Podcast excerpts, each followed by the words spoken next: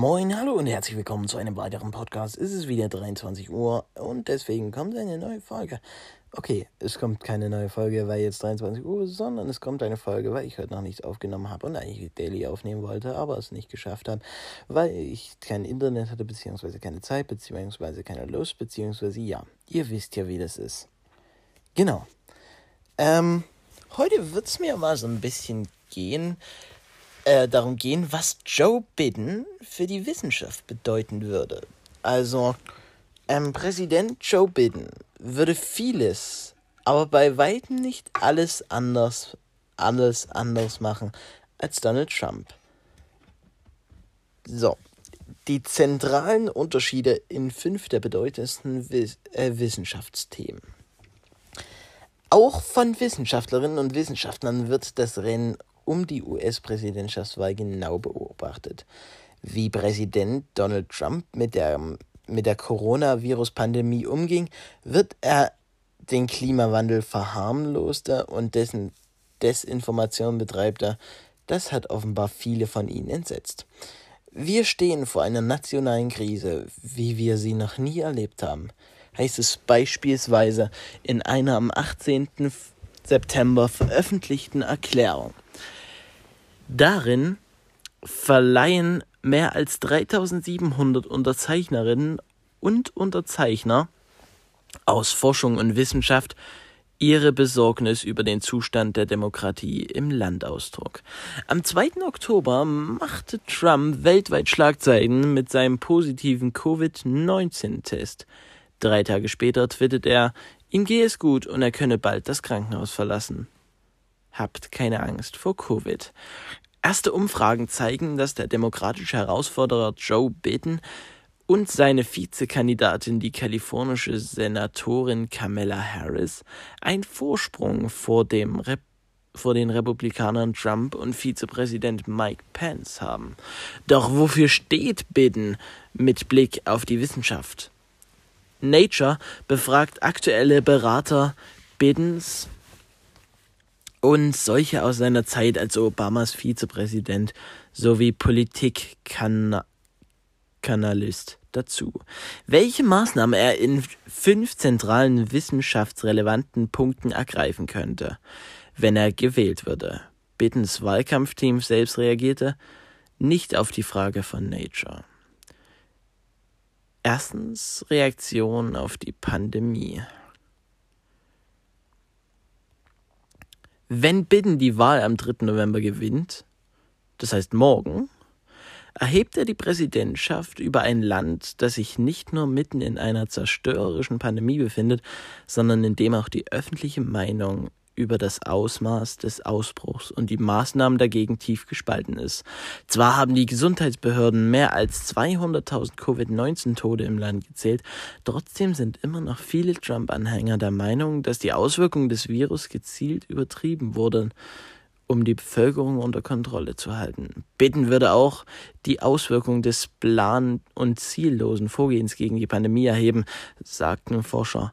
Das Problem unserer Krisenreaktion ist, dass wir sie vom ersten Tag an ständig verändert haben, sagte Georg Benjamin, der Direktor der American Public Health Association in Washington, D.C. Die Folge waren ihm zufolge Probleme bei den Tests, eine mangelhafte Kontaktverfolgung.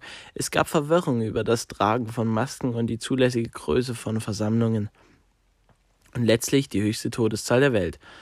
Wolle Biden den Ausbruch auch auch die amerikanische Wirtschaft stabilisieren, brauche er einen Plan für konsequente Maßnahmen und auch die Fähigkeit, sich an dynamische Situationen anzupassen, meinte Benjamin.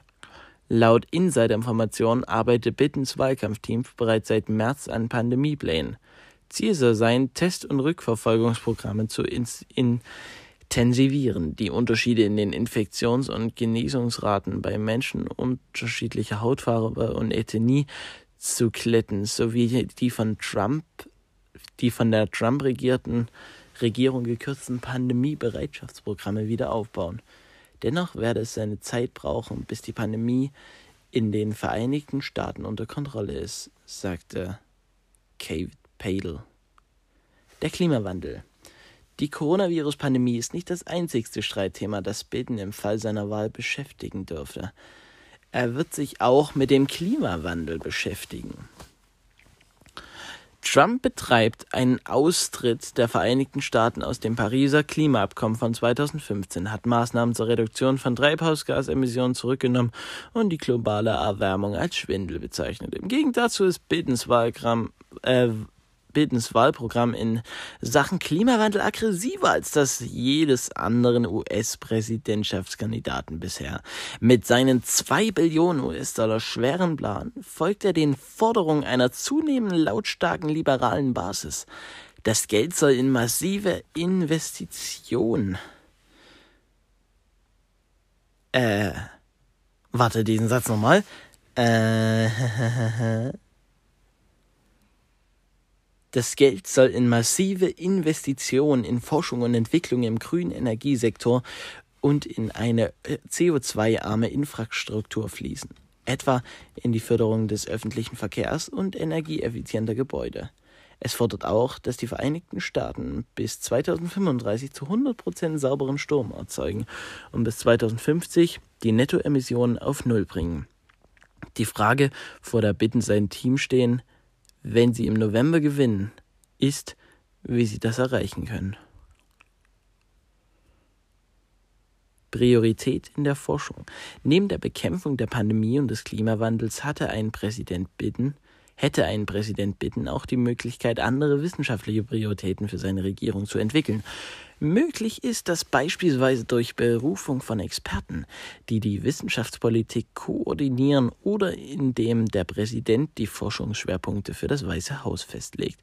Über die konkrete Aufteilung der Wissenschaftsförderung zu entscheiden, ist allerdings Sache des Kongresses. Weltraumforschung. Unter Trump verfolgte die NASA eine ehrgeizige Strategie, benannt nach der Zwillingsschwester des Apollos.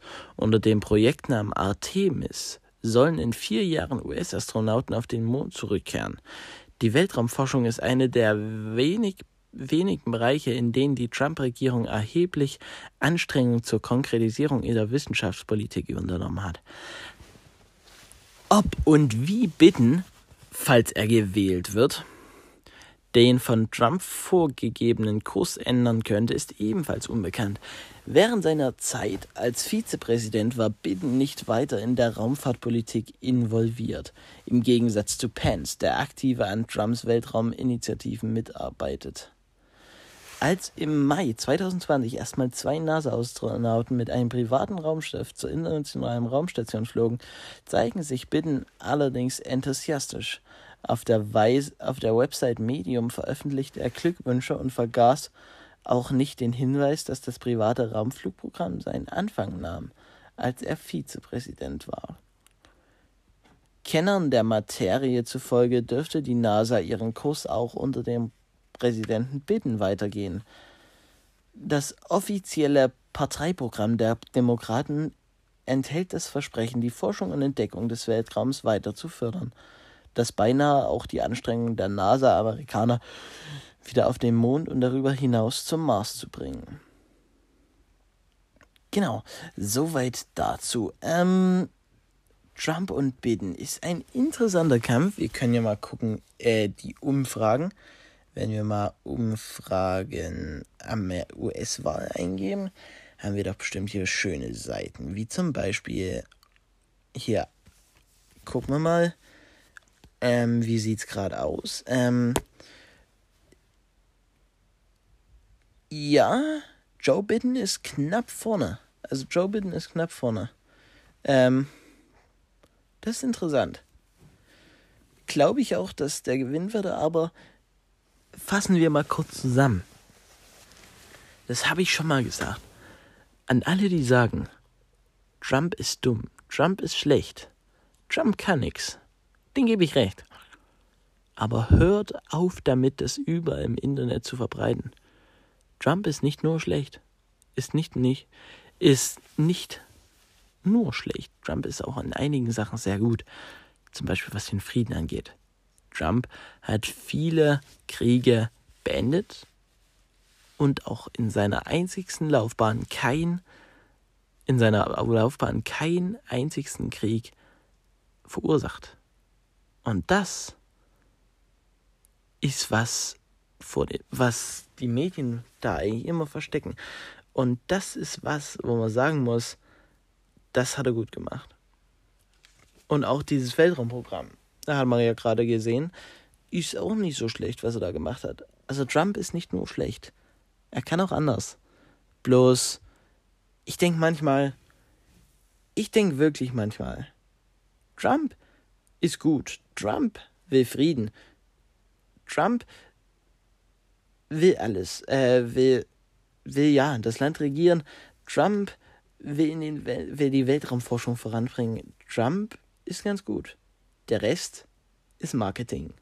Denkt mal drüber nach.